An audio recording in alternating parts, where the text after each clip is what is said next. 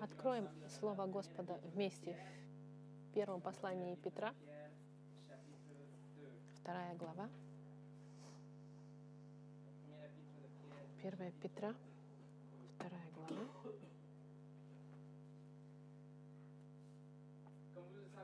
Как вы знаете, церковь в дни Петра была гонима жестоко императором Нероном. Это было гонение по всей империи, и во время этого гонения христиане были захвачены, замучимы, пытаемы ужасным образом. Так что террористы сегодняшние, они похожи на малышей и дебютантов по сравнению с гонениями. Но Господь использует гонения, чтобы распространить Евангелие. И христиане, которым пришлось бежать в другие регионы, они основали христианские группы. Таким образом, Евангелие распространилось в первый век. И в центре этих тяжелых времен, которые длилось больше 250 лет, Господь вдохновил Петра, чтобы писать это письмо и вдохновить крепость, чтобы они держались крепко своей верой и пользоваться этой возможностью, чтобы быть свидетелями для Евангелия. Под вдохновлением Духа Святого Петр учит церковь через времена доктрины библейской, истины библейской в своей первой главе. И дальше он приказывает церкви жить соответственно этой доктрины, с тем, что мы были рождены свыше, что у нас новая природа, что мы приняли Евангелие Духа Святого. И после он берет несколько стихов, чтобы напомнить церкви нашу личность во Христе. Мы видели, что он использует аналог а, камней в строительстве здания, как камушки живые, и Христа как камень краеугольный. И одновременно э, Христос — это тот камень, который раздавит всех тех, кто его отвергнет. Сегодня Петр напомнит нам в последний раз нашу личность во Христе. Этот текст сегодняшний — это кульминационный момент. Это невероятно, потому что начиная с этого момента и до до конца 12 главы, до конца послания, Он будет нам давать только инструкции. Но чтобы жить в соответствии с этими указаниями, мы должны понять нашу личность во Христе. И это мы сегодня с вами посмотрим. Наша личность нас определяет. Она не меняется во времена ли это войны или во времена мира, изучая Библию в комнате, в комфорте, как сегодня, или если мы собираемся где-то в пещере, прячась от гонений, будучи ли свидетельством на улице или в тюрьме, будем ли мы пользоваться свободой, собираться и иметь братское собрание сегодня, или если нам нужно будет собираться с закрытыми окнами. Будем ли мы приветствуемы на улицах, или будут ли нас избивать на улицах, принимать или отвергать на свободе или в заключении. Наша личность не изменится никогда. Наша личность определяется нашими отношениями со Христом, а не нашим опытом, который является очень часто негативной и субъективной. Мы должны понять нашу личность во Христе. И именно это и сделает Петр сегодня в этом замечательном послании. Он нам скажет, кто мы, он нам напомнит не то, что не те, кем мы должны быть, не те, кем мы будем однажды, не те, кем мир нас принимает и думает, каким мы, или те, кем мы должны стараться быть. Нет. Но кто мы уже есть сегодня во Христе, независимо от того, что вы думаете, каковы вы и как вы проходите через жизнь. Вот кто мы сегодня, если мы во Христе. Это мы увидим с вами сегодня. И это очень важно для того, чтобы жить нашу жизнь христианскую и дальше действовать, изучать.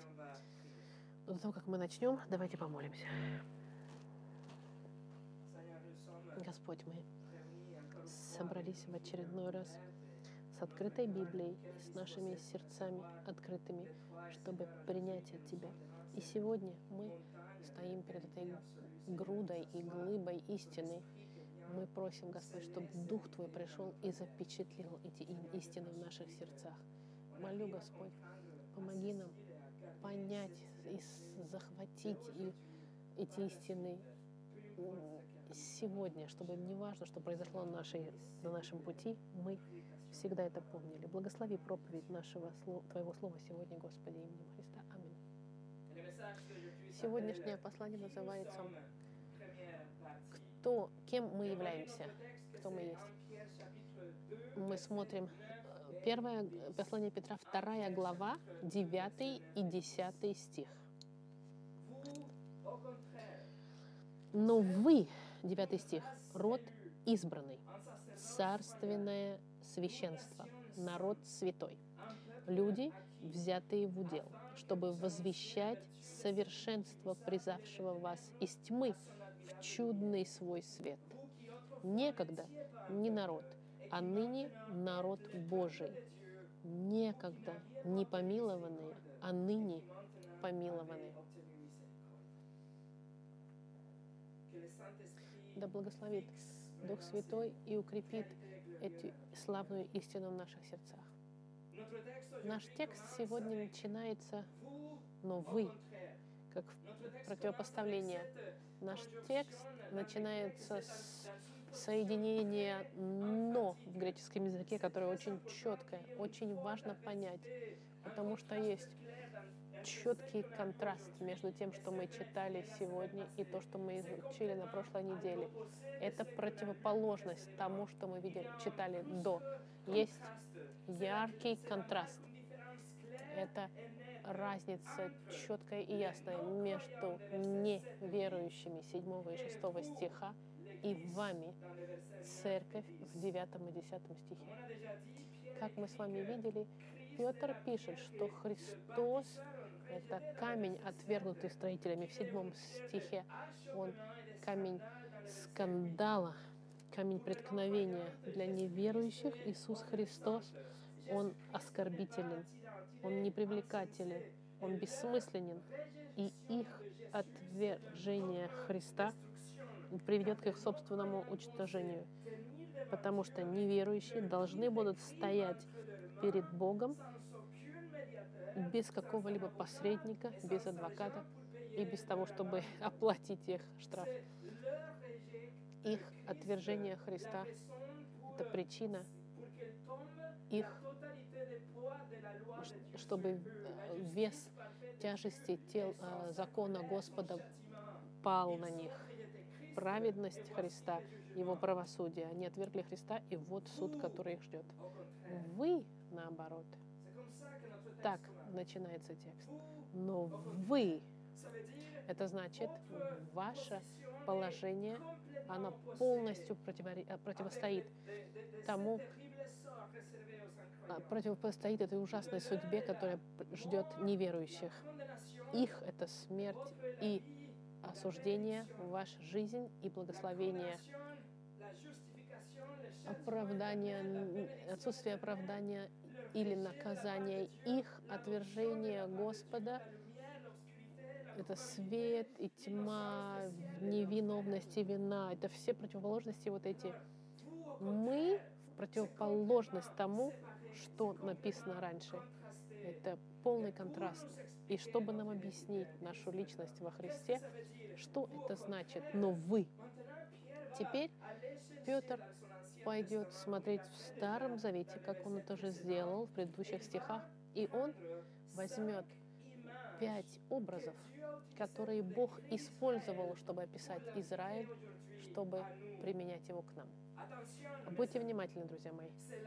Это не значит, что церковь заменила Израиль. Нет. Или что церковь берет роль Израиля. Нет. Больше это как избрание Бога не было лимитировано только еврейскому народу, но во Христе Мы все приняты и все усыновлены, удочерены, как его народ. Не потому, что мы какие-то потомки Авраама, нет, потому что мы доверили ему, и мы покаялись в наших грехах. Поэтому этот текст для нас, для христиан, для сегодняшней церкви, потому что мы во Христе. Бросьте ваш взгляд на четвертый стих во второй главе.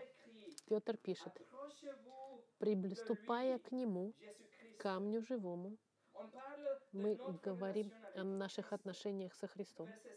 В шестом стихе он говорит, «Ибо сказано в Писании, верующих в, в, в, гос, в камень краеугольный». И в седьмом стихе, что драгоценность для вас, верующих во Христа. Все, что мы видим с вами, это Он объяснит нам, кем мы являемся по милости через нашу веру во Христа. И Он нам даст пять образов. Это бриллиант, который можно посмотреть с разных сторон, с пяти сторон. Наша личность во Христе. Первый Он говорит, вы род избранный. Второй Он говорит, царственное священство. Номер три — народ святой. Четвертое — люди, взятые в удел. И пятое — народ искупленный. Это пять сторон бриллианта, описанные, которые являются, пять сторон бриллианта, которые являются нашей личностью во Христе. Первое. Сегодня мы посмотрим, что вы род избранный. Девятый стих, первая часть. Но вы род избранный. И слово «избранный» мы уже видели его несколько раз в послании Петра. Это слово «эклектос», которое мы с вами изучали в первой главе, в первом стихе, или во второй главе, в четвертом стихе, или на прошлой неделе в шестом стихе. Слово и, и избрание Бога и его всевластный выбор. То, что Бог выбрал среди народа своих избранных, его народ. Он избрал. Давайте мы с вами пойдем в Детерономию, Второзаконие. Второзаконие, седьмая глава. Второзаконие, седьмая глава. Павел опирается на этот текст, чтобы описать избрание Израиля и потом избрание нас. Седьмая глава, шестой стих Второзакония. Седьмая глава, шестой стих. «Ибо ты народ святой у Господа, Бога твоего. Тебя избрал Господь, Бог твой, чтобы ты был собственным его народом из всех народов, которые на земле. Среди огромного количества людей, которые будут жить, и через все творение Господь будет Господь избрал из миллионов людей на планете свой народ, чтобы Господь умер за свой народ, и чтобы его народ был с ним в раю на всю вечность. Избрание Бога было полностью независимо от, от народа. Его выбор основывался на удовольствии Господа. Оно не базируется на избранных, а на то, кого Бог решил избрать. Посмотрите следующие стихи. 7-8 стих Второзакония.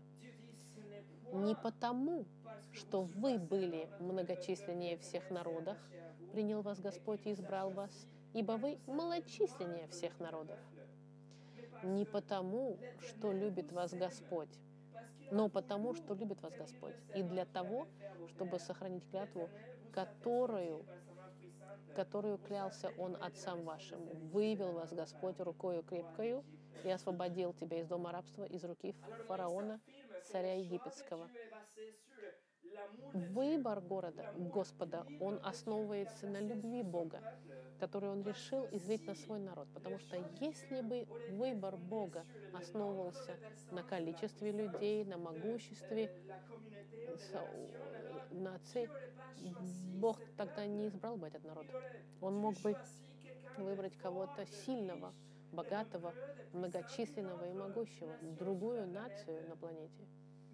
Но Бог решил избрать свой народ просто потому, что захотел. Он возлюбил этот народ.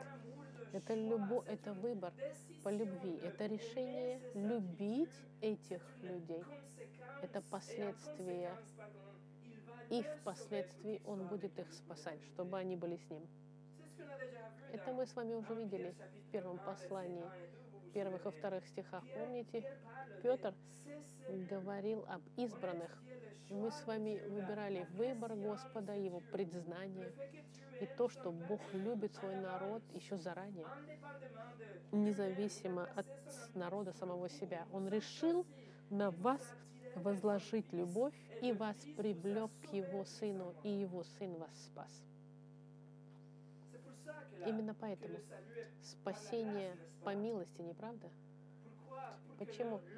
Чтобы человек не мог э, гордиться, чтобы человек не мог сказать, что благодаря его усилиям, его размерам, его могуществу, его морали. Нет.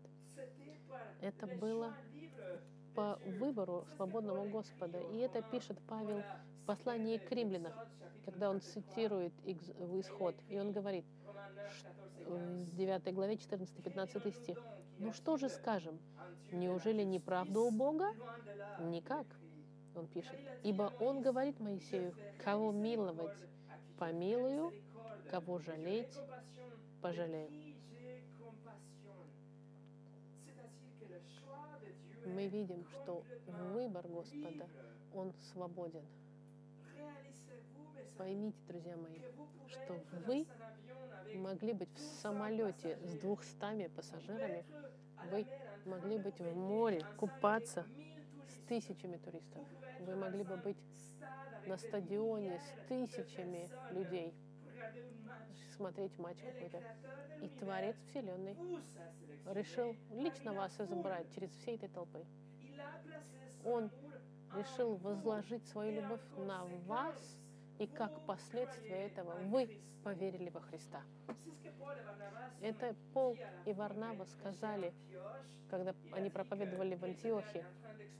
Они объясняли им, что спасение, оно также дано и не, и не евреям. В Деяниях в 13 главе, в 48 стихе написано, язычники, слыша это, радовались и прославляли Слово Господне. И, и послушайте, и уверовали все, которые были предуставлены к вечной жизни. Это значит, что благодаря выбору всевластного Бога у вас вечная жизнь сегодня. Если вы верите во Христа, это, это потому, что Бог вас избрал до основания мира. И потому что и когда Евангелие к вам подошло, вы поверили, потому что Бог вас избрал для этого. Друзья мои, это фундаментально, потому что на этой истине отдыхают все духовные привилегии, которые мы увидим дальше. Это настолько важно, что мы должны понять, что мы народ, избранный Бога. Если вы не были бы избранными Богом, вы тогда принадлежали бы к этой группе, которую мы видели на прошлой неделе. Группа стиха 7-8, для которого Христос, камень краеугольный, их раздавит однажды. Но вы поверили. Выбор был сделан. Выбор не имел ничего общего с вами.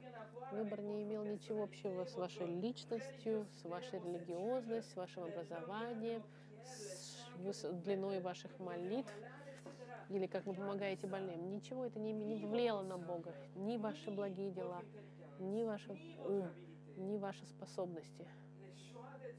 Выбор Господа был сделан независимо от вас и до основания мира. Так написано в посланиях Ефесянах, 1 глава, 4 стих. Так как Он избрал нас в Нем прежде создания мира. Выбор уже был сделан до того, как Земля еще была сотворена, и как время еще началось, независимо от того, что вы сделали во времени. Вы избраны Богом, и ни вы, ни дьявол не изменят никогда этот факт. Вы принадлежите Богу. И почему? Петр говорит, что мы избранный род. Почему он цитирует это в начале листа, в начале своего перечисления? Потому что понять это и понимать это в вашем духе постоянно имеет многочисленные последствия. Это наш статус перед Богом. Наше избрание должно быть в центре наших мыслей, наших мыслей, особенно когда мы проходим через испытания, и особенно когда церковь гонима, мы должны помнить об этой истине. И я вам дам здесь пять могущих а, и, а, как сказать, практических вещей. Первое. Понять, что вы, род избранный, стирает люби, любые эмоции собственного достоинства и гордыни, потому что вы должны помнить, что выбор Господа не, не зависит от ваших заслуг и достоинств. Нет, он идет от того, что Бог вас избрал просто так. Те, кто отвергают выбор Господа и, и говорят, что а те, которые отвергают эту доктрину, они говорят, что нет, это делает людей гордыми. Я говорю, нет. Наше сердце раздавлено, когда мы понимаем, что Бог избрал нас, несмотря на нас. Это сказано в Ефесянах, 2 глава, 8 и 9 стих. «Ибо благодатью вы спасены через веру, и сие не от вас. Божий дар не отдел, чтобы никто не хвалился».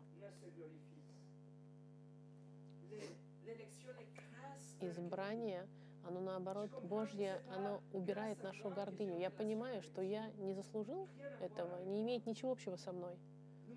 Второе, понять, что вы, народ избранный, приведет вас к постоянному сердцу благодарения.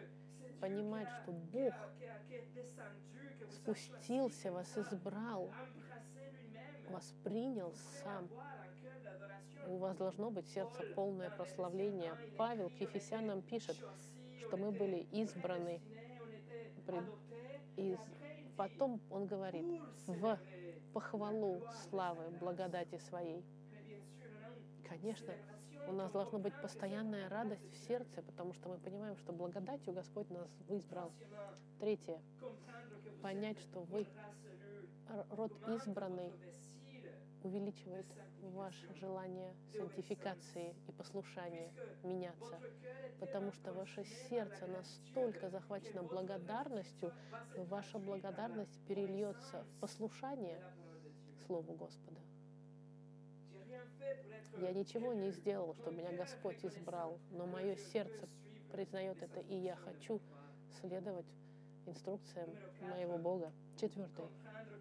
Понять, что вы народ избранный, и этот статус, он неизменен, что этот вечный статус, даже в худших обстоятельствах вы будете знать, что вы принадлежите Богу.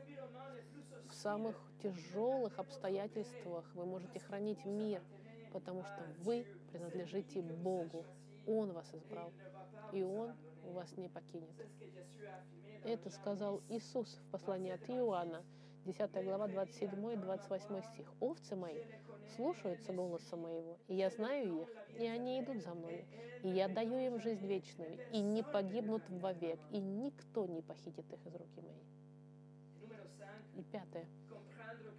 Понять, что вы народ избранный, производит радость постоянную. Радость, которая не основывается на ваших обстоятельствах наружных или, на, или против и не основывается на вашей борьбе против греха или, против, или не основывается на ваших падениях. Нет, это статус, который не меняется. Помните, Павел, когда пишется к римлянам э, в 8 главе, «Ибо кого он предузнал, тем и предопределил быть подобными образу сына своего, дабы сын его был первородным между нами братьями, а кого он предопределил, тех и призвал, а кого призвал, тех и оправдал, а кого оправдал, тех и прославил. Есть огромные последствия в этой замечательной истине. И это причина, по которой Петр пишет это церкви, которая находится под давлением. Вы народ избранный. Это первое, что Петр хочет, чтобы мы знали. Вернемся в наш текст, вторая глава послания Петра. В девятом стихе Петр пишет, «Но вы, род избранный, род — это греческое слово генон, которое говорит о расе, о семье. Это последователи одного э, предка. Люди, которые имеют общее наследство и общую жизнь. Это семья. Род — это имеет определенные характеристики свои собственные. Однако в Новом Завете он использует слово в контексте другом. Он относится к евреям и неевреям вместе.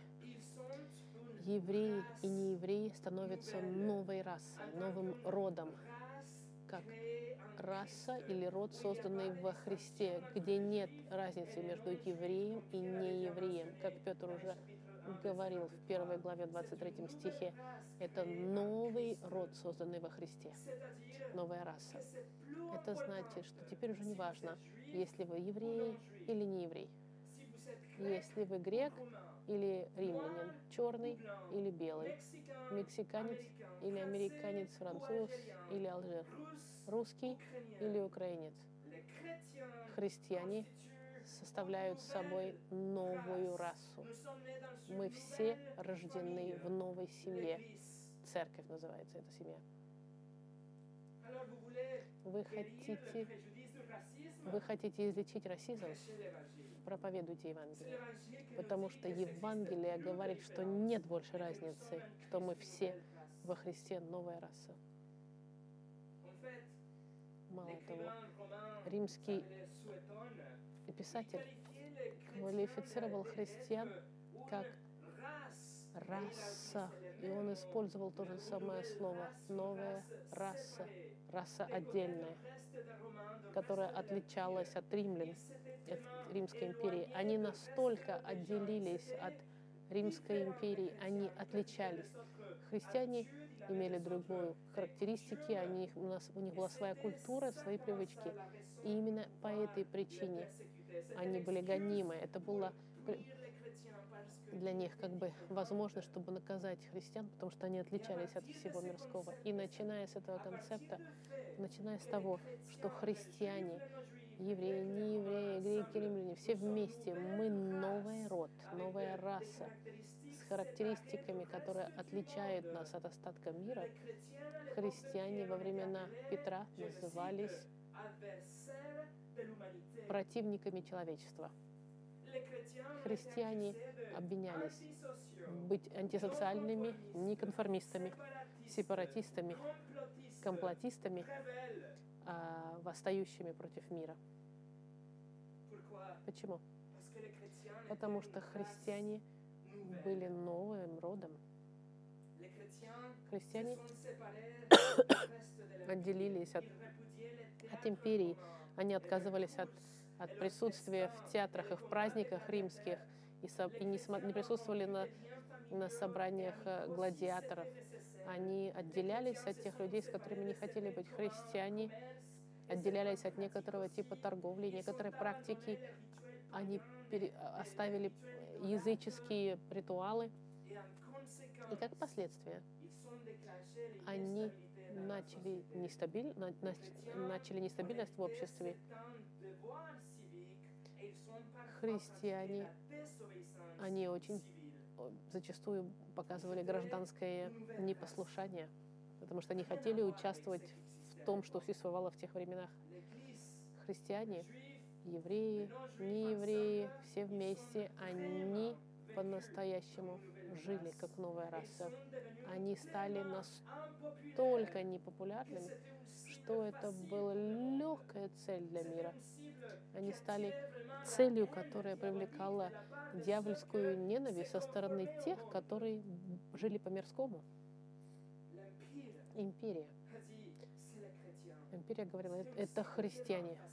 Это было так легко, потому что христиане отличались от других людей своим поведением. Параллельно и парадоксально, именно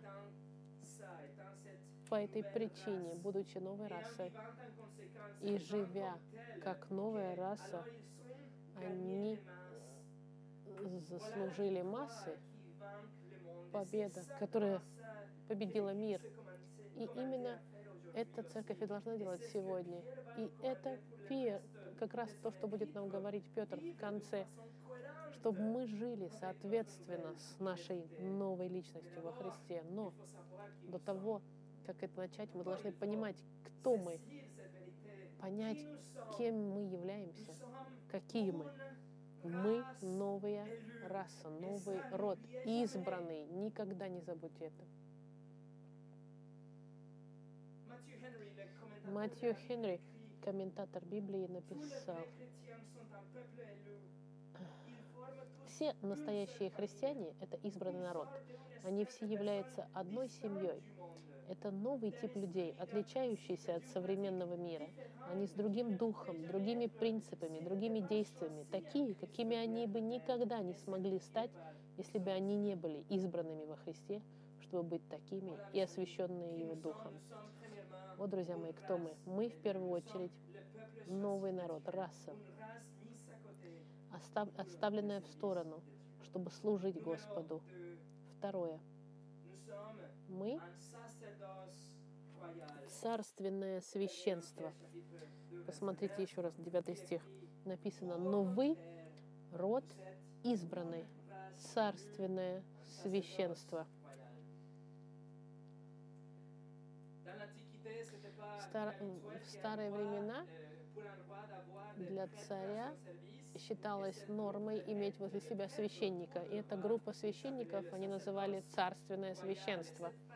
И эта фраза берется с греческого перевода Старого Завета из Исхода, 19 э, глава, 6 стих, что говорится, «О, вы будете у меня царством священников и народом святым». Вот слова, которые ты скажешь сынам Израилевым. Это термин, который состоит царство священников или царственное священника, это олицетворяет священников, которые жили в царстве, чтобы служить царю, и царь был в центре их. Но это была группа священников, которые были посредники между царем и Богом в старозаветные времена. Это был Аарон и его сыновья, и они делали медитацию, посредничество между Израилем и Богом, но одновременно вся нация Израиля должны были играть роль священников между Богом и всеми другими нациями. Священники старых времен должны были быть освященные, должны быть отличаться должны, они должны были, были немножко отличаться от мира, от, отделяться из-за его привилегированного, из их привилегированного доступа к Богу. Поэтому священник, име, в принципе, жил отличную жизнь святости, послушания и отделения от мирского. Вместе нация Израиля была отставлена в сторону от мирских наций с целью, чтобы они служили Богу, но чтобы через них, через их послушание, чтобы люди видели святость Израиля, святость Бога, и чтобы нации начинали бы приходить к ним и искать и познавать, кто этот Бог, кто этот царь этой нации, которая так отличается. Петр берет это слово «царственное священство» из исхода в контексте послушания и святости. Бог говорит в предыдущем стихе, в пятом стихе исхода, он говорит, «Итак, если вы будете слушаться гласа моего, и если будете соблюдать завет мой, то будете моим делом из всех народов, ибо моя вся земля». И мы знаем, что, к сожалению, Израиль потерял это положение и привилегию из-за их гордыни. Израиль стал идолопоклонником, они придумали собственные свои традиции, отступили от Господа и отвергли Спасителя, Господа Христа. Но в ответ все те, но те, кто подчинились Господу и, подчин... и приняли, они пользуются этой привилегией. Это пишет Павел в послании к римлянам в 11 главе. Что же, Израиль чего искал, того не получил. Избранные же получили, а прочие ожесточились. К римлянам 11, 7 стих. Роль священников принадлежит сегодня церкви, принадлежит всем тем, кто избраны Господом. И мы являемся посредниками перед Богом, те, кто посредничают перед, между Богом за нации. Мы, мы говорим Богу о Боге нациях, и в ответ мы слушаемся Господу, и мы освящены и оставлены в сторону на службу нашему Господу Христу, нашему Царю, который также является Богом Вселенной. Как новые священники новозаветных времен у нас прямой доступ к Богу. Мы не нуждаемся какие-то жертвы приносить или церемонии, или вещи какие-то дополнительные. Мы, мы все зависимы от этой жертвы главной Христа. Но вопрос вот в чем. Если левит запрещает, чтобы не евреи приходили в доступ к Богу, как же тогда любой сегодня может быть принят в присутствии Господа? И это обвинение, которое было брошено на апостола Павла, когда они сказали, что он пытался изменить закон, то, что Бог сказал. Но их роль была, они не поняли, что во Христе закон уже исполнен был. Библия говорит, что все церемонии, мы, омовения внешние, жертвы животных, обрезания, они не смогли бы никогда забрать грехи мира. Поэтому Бог трижды святой был недоступен еврейскому народу. Это было невозможно приблизиться к нему. Но Бог сам предусмотрел жертву. Он отдал того, у кого были чистые руки. Кого-то, кто никогда не согрешил, с чистым сердцем, человека безупречного, с природой совершенной, которому невозможно было придраться. И этот человек отдал свою жизнь как главная жертва, последняя жертва, которая понесла на себе все грехи мира. Господь Христос, праведник. Иисус отдал сам себя, отдал свою жизнь, исполнил жертву, которую должен был принести его кровь, омыла все наши грехи. И потому как все эти церемонии Старого Завета, они могли только быть тенью того, что показал Христос. И поэтому, когда грешник сегодня кается и доверяется Христу, Господь смывает все грехи, отменяет и одевает человека в новое совершенство Христа. И человек является новорожденным в царской семье, принятой семьей приемной. И теперь он приглашен прийти в присутствие Господа. Нет больше отделения. Мы можем и мы должны, и Господь указывает нам, прийти, ходить в Его присутствие в молитве. Это послание к евреям и говорит, «Посему да приступаем с дерзновением к престолу благодати». Язычники, необрезанные, которым было запрещено приблизиться к храму, закон говорил, что они не могли даже войти.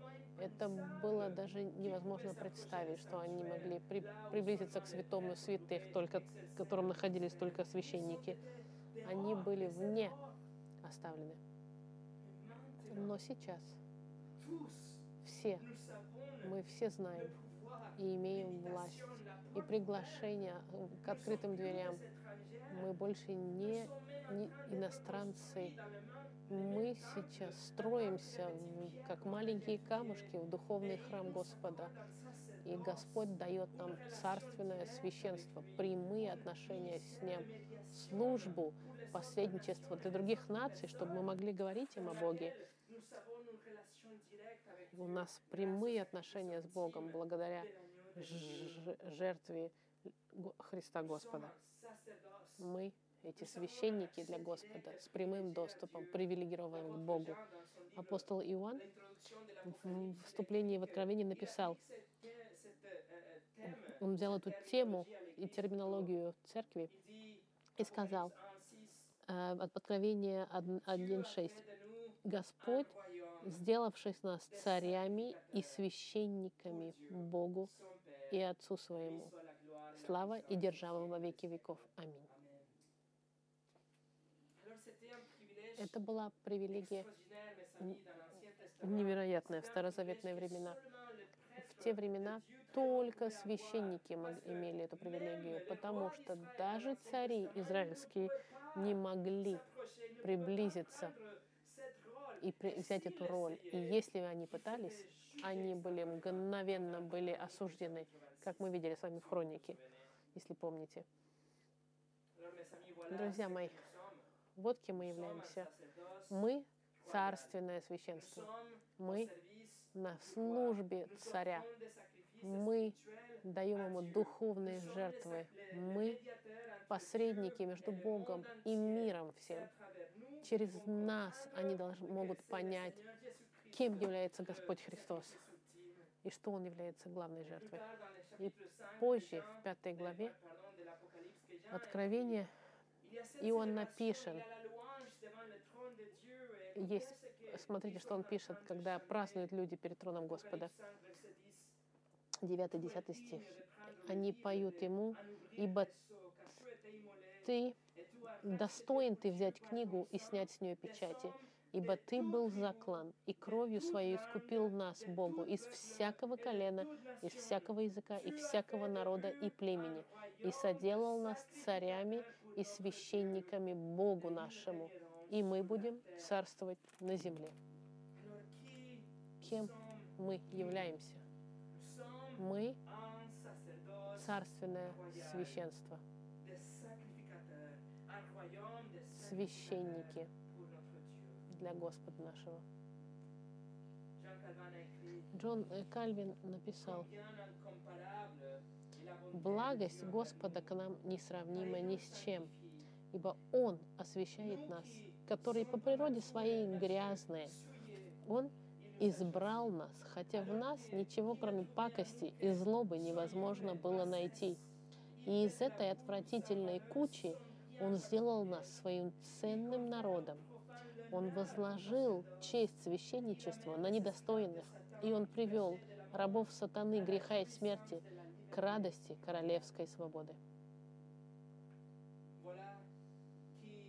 Вот кто мы, друзья мои. И в заключение.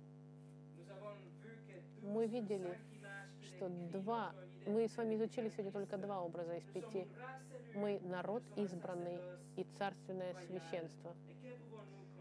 И что, к какому заключению мы можем прийти? Мы можем сказать, что мы очень привилегированные. Честь, о которой говорил Петр в седьмом стихе, это честь знать, что мы избраны Богом, что наш, наши сердца должны взрываться в благодарности бесконечной, невероятной кротости и послушании безграничном. Но есть еще и больше. Я бы хотел показать вам сегодня. Позвольте мне пробежаться по трем образом, к которому мы вернемся на следующей неделе. Давайте посмотрим конец 9 стиха. Это очень практично для нашей жизни. 9 стих. Но вы, род избранный, царственное священство, народ святой, люди, взятые в удел, чтобы возвещать совершенство призвавшего вас из тьмы в чудный свой свет.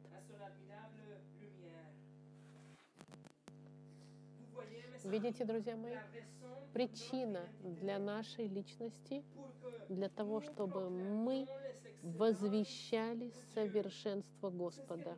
Здесь написано в конце 9 стиха, чтобы возвещать греческого экзангелу. Это значит передавать послание, провозглашать, сообщать, рассказывать другим. Это вы, вы должны открывать свои уста и должны говорить в отношении вашего Бога, который вас избрал и дал вам статус невероятный, недостижимый. Это Псалом 95, который Петр цитирует. «Возвещайте в народах славу Его во всех племенах чудеса Его». Бог нас не спасает и не дает нам эту личность во Христе, чтобы мы хранили для себя. Нет, Он дает нам, чтобы мы делились ей, провозглашали, чтобы мы говорили другим, чтобы мы говорили миру, даже если мир нас ненавидит, мы должны им говорить самую невероятную вещь, самую замечательную вещь, которая с нами произошла, что Бог, против которого мы восстали, Он нас избрал, принял нас и простил нам все грехи и дал нам новое сердце и перенес нас из тьмы в свой замечательный свет. Церковь гонимая, беженцы напоминали, что они находились там, где находились, даже если их семьи были сожжены, чтобы освещать сады Нерона, они были там, чтобы провозглашать Христа. В Исаии в 43 главе 21 стихе написано похоже. «Этот народ я образовал для себя. Он будет возвещать славу мою». И по-другому быть не может, друзья мои. То, что мы пережили, это настолько невероятно. То, что мы, и то, что мы познали сегодня во Христе, мы не можем не делиться этим с другими. Мы не можем хранить это для себя. С апостолами мы должны говорить, что даже если нам империя говорит прекратите проповедовать Христа, в деяниях, в 4 главе, 19-20 глава, Петр и Иоанн сказали им в ответ, «Судите, справедливо ли перед Богом слушать вас более, нежели Бога? Мы не можем не говорить того, что видели и слышали». Мы не можем не провозглашать.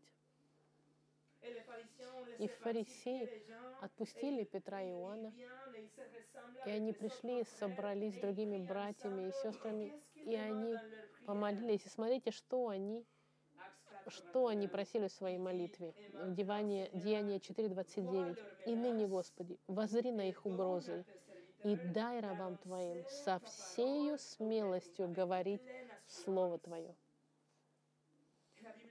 Библия нам говорит через два стиха, что им это было дано. Они были наполнены Духом, и они могли проповедовать Христа без страха, в полной уверенности.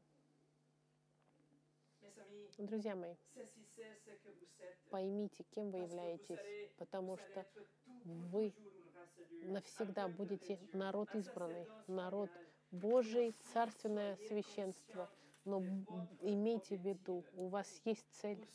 Вы во Христе избранный народ для того, чтобы возвещать озвещать о том, кто возвал вас из тени. Бог нас Господь вы, э, позвал нас, вызвал нас из уничтожения к определенной позиции. Господь нас вызвал из ада, в 9-10 стихе. Бог вызвал нас из этого, из этих цепей э, стыда к радости вечности. Ваше сердце, не хочет ли оно разорваться в благодарности? Если это не, если нет, то, может быть, вы не поняли глубину Евангелия, что Бог сделал с вашей душой и с, ваш, и с вашим спасением. Ваше сердце, не хочет ли оно следовать за этим царем, который спас вас? Ваше сердце, не нуждается ли оно провозглашать благо этого царя? Это наша цель, друзья мои. Я закончу со словами Чарльза Уэсли, лидера движения методистов 1070-х годов. Он использовал этот имидж в одном из гимнов, которых мы пели на прошлой неделе. Он пишет, «Мой дух в темнице изнывал, греха цепями скован был. Христос небесный свет послал, оковы прежние разбил, по милости я стал другим, поднялся, встал, иду за ним.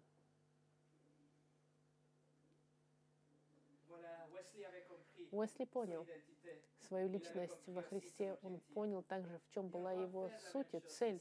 И мы должны делать то же самое. Мы должны понять, что по милости, через, по благодати, через веру мы являемся народом, избранным царственным священством – и мы должны провозглашать нашего Господа. Помолимся вместе.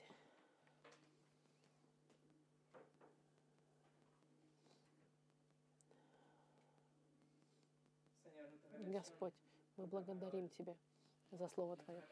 Мы благодарим Тебя за это послание Петра, которое настолько важно для нас. И своевременно.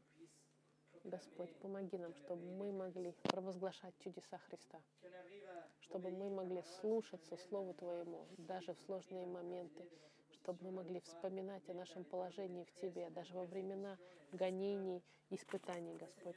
И, Господь, используй церковь свою. И не важно, сколько у нас тут.